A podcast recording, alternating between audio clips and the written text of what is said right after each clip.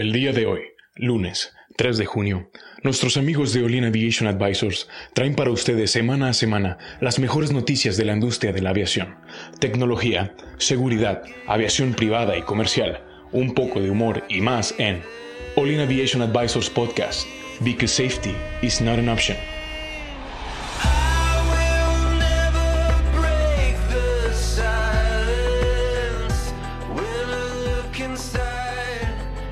¿Qué tal amigos? Bienvenidos a una emisión más de All In Aviation Advisors, a la segunda temporada. Muchas gracias por estar con nosotros ya casi dos meses. Este, eh, ahora nos dimos cuenta sus peticiones amigos de darles contenido diario y bueno, vamos a estar transmitiendo de lunes a viernes. Todas las mañanas amigos, aquí van a tener una eh, nueva emisión, eh, información importante y relevante de la aviación. Bueno, eh, esta mañana tengo el gusto de estar con mi amigo Cristian.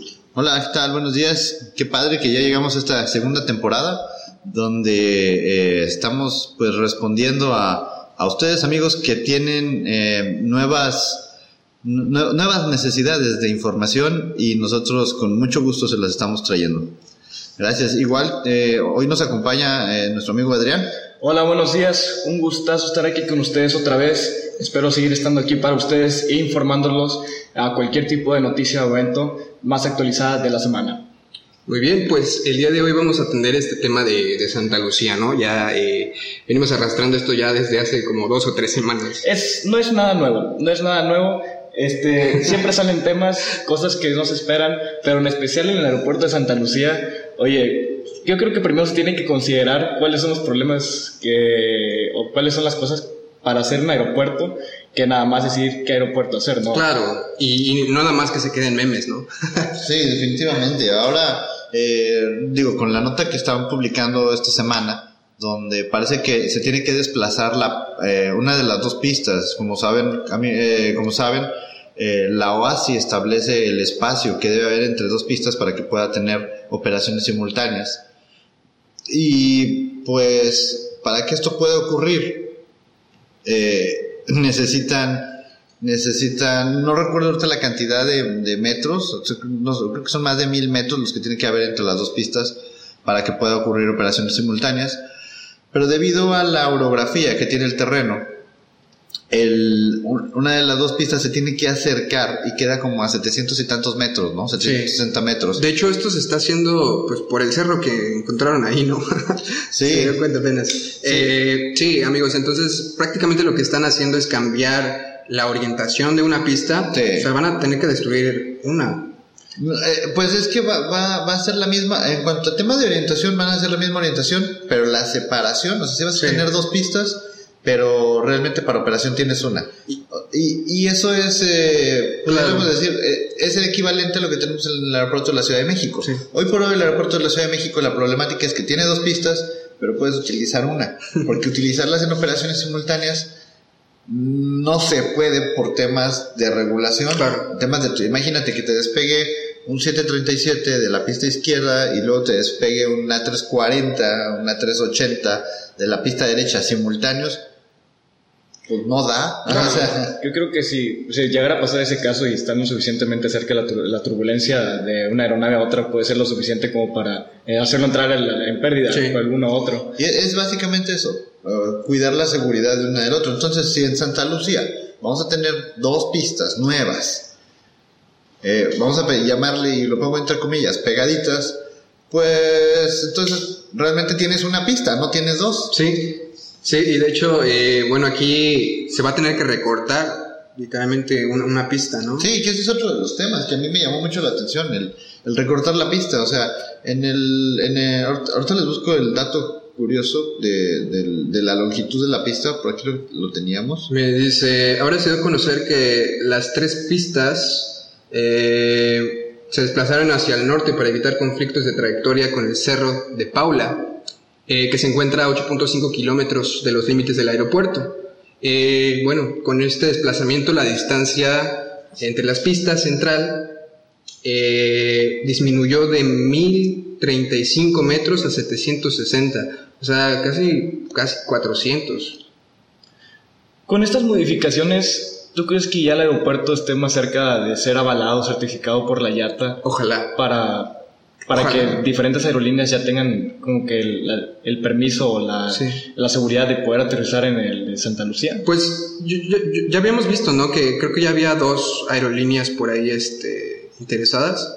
Sí, bueno, pero como no, la IATA todavía no lo... Claro, no lo certifica. Yo creo que podrían ser más, o sea, podría tener mucho más capacidad, o bueno, más vuelos si la IATA lo certifica, pero no sé si esta, estas modificaciones sean en base a esa certificación o nada más sea por regulaciones aquí nacionales. Claro. Fíjate, en temas de. ¿Cuánto dijimos que tiene el largo de la pista? Eh, originalmente era de 1035 metros y se recortó a 760. Pero fíjate, la pista del aeropuerto de la Ciudad de México mide 3.985 metros. O sea, ahí vas a poder bajar un caraván.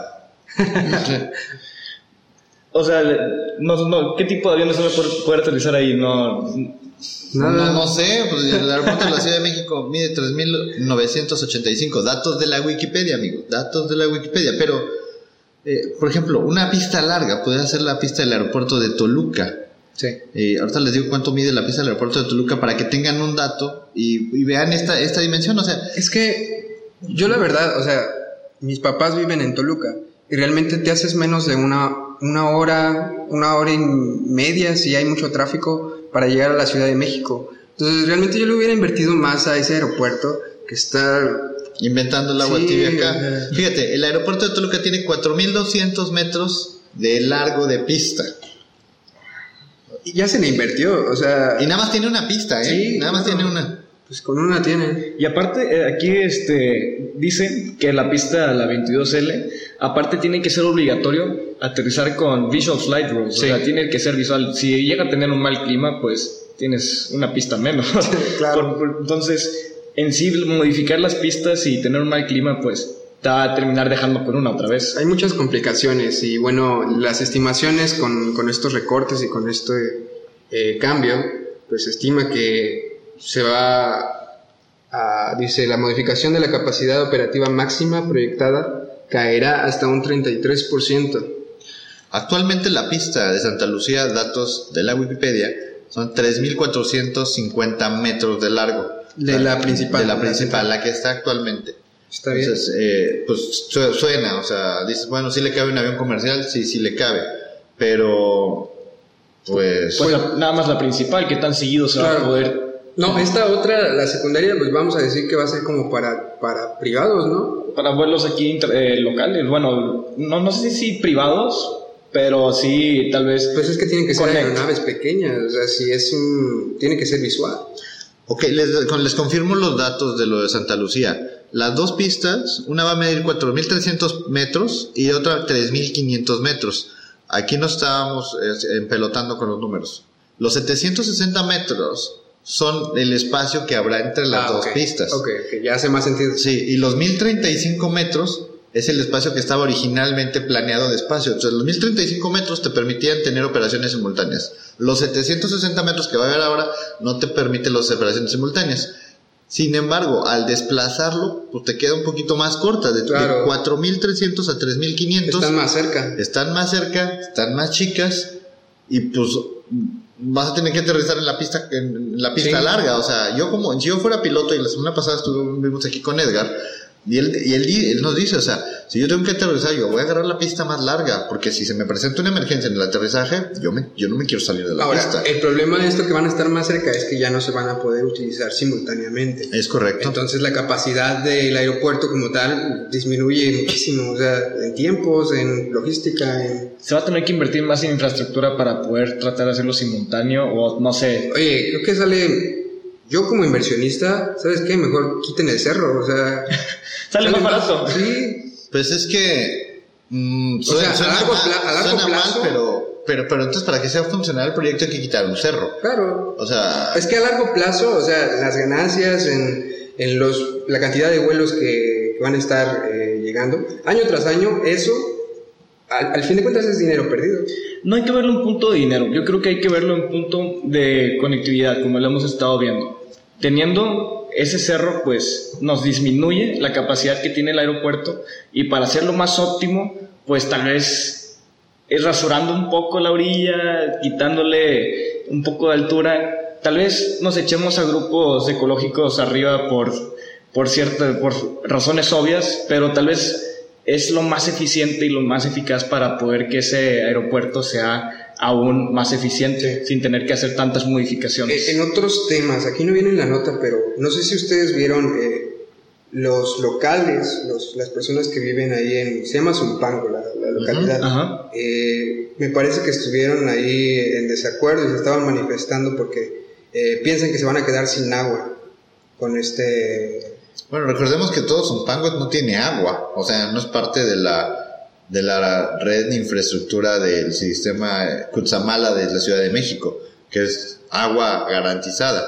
Acá, Zumpango, Pachuca, todo lo que tiene que ver de aquel lado, batallan con agua durísimo, o sea, Sí. Entonces, para los servicios públicos del aeropuerto, como bueno, ya sería invertir más eh, en infraestructura. infraestructura. Tal vez ya se tenía planeado, pero no sé cómo, cómo le planean hacer en, en no ese sé, caso. Se nos van sumando cada vez Más cosas, dificultades. pero eh, esperemos que esto ya quede pronto porque ya necesitamos fechas, necesitamos eh, pues saber hacia dónde va la, la aviación aquí en México, ¿no? Yo, Y yo luego- espero que las, perdón por interrumpirte, pero espero que las modificaciones necesarias sean avaladas por la IATA. Yo creo que ese para mí es el objetivo principal. Si la IATA lo avala, yo creo que va a tener mucho mejor este rendimiento ese aeropuerto y, o sea, hacer los cambios de infraestructura en base a, las, a los requerimientos Claro. de la IATA. Y a ver cómo lo recibe la FAC, ¿no?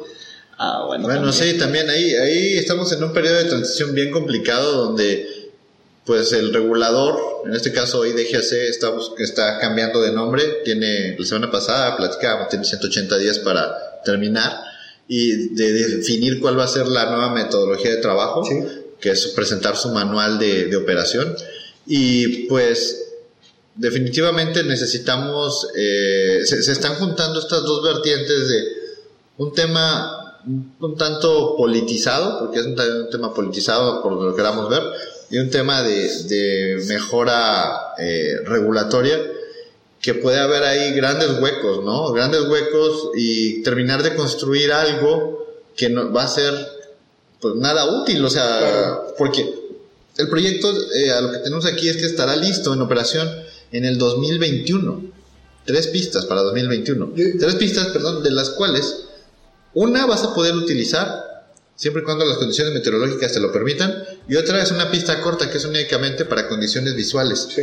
¿Quién opera un avión de aerolínea en condiciones visuales? Digo, en el peor de los casos, pues sí, pero, pero no sé si las condiciones visuales es el tipo de operación que quieras para traerte una KLM. Oye, vas a bajar en Santa Lucía, ah, tranquilo, ¿y cómo? No, pues con, pues es visual. Mm, no lo sé. Sí, bueno, y aquí el problema es que yo siento que hay muchos intereses este, por medio y la única solución aquí es que, amigos, todos estemos en el mismo canal y, que eh, nos subamos a un mismo propósito, ¿no? Que sea eh, terminar esto cuanto antes y que, sea lo más eficiente posible, ¿no? Eh, todos, todos debemos de, de- de trabajar como equipo eh, independientemente de, de los intereses. Sobre todo para salir adelante, digo, Sí. sea el tema que sea, nada más necesitamos ese aeropuerto, es necesario para que aumente la conectividad. Ya dependerá de si es, si es eh, aterrizaje visual, pues bueno, tal vez sea a la, a la antigua, pero aparte no creo que sean las mejores condiciones climatológicas, digo, en esa área no siempre es Visual, o sea, visual sí se me hace muy complicado. Pero bueno, ya veremos al final cómo, en qué sale y qué novedades nos saca este aeropuerto la otra semana. Así les mantendremos informados, como siempre, en este su podcast de confianza. Muy bien, pues ahí están nuestras redes sociales, amigos. Vamos a estar subiendo eh, este tipo de contenido diario, de lunes a viernes. Eh, recuerden, la revista ya sale este miércoles y vamos a estarles trayendo ahí algunas cápsulas informativas. Estén pendientes en nuestras redes sociales, tenemos contenido muy bueno para ustedes, amigos. Y bueno, sin más que agregar, eh, un placer estar con ustedes. Gracias por acompañarnos, Cristian. Gracias, gracias por invitarnos, Héctor. Gracias, Cristian, por estar aquí y espero que tengan un muy buen día. Igualmente para todos, que tengan un buen día. Hasta luego. Hasta luego. Adiós.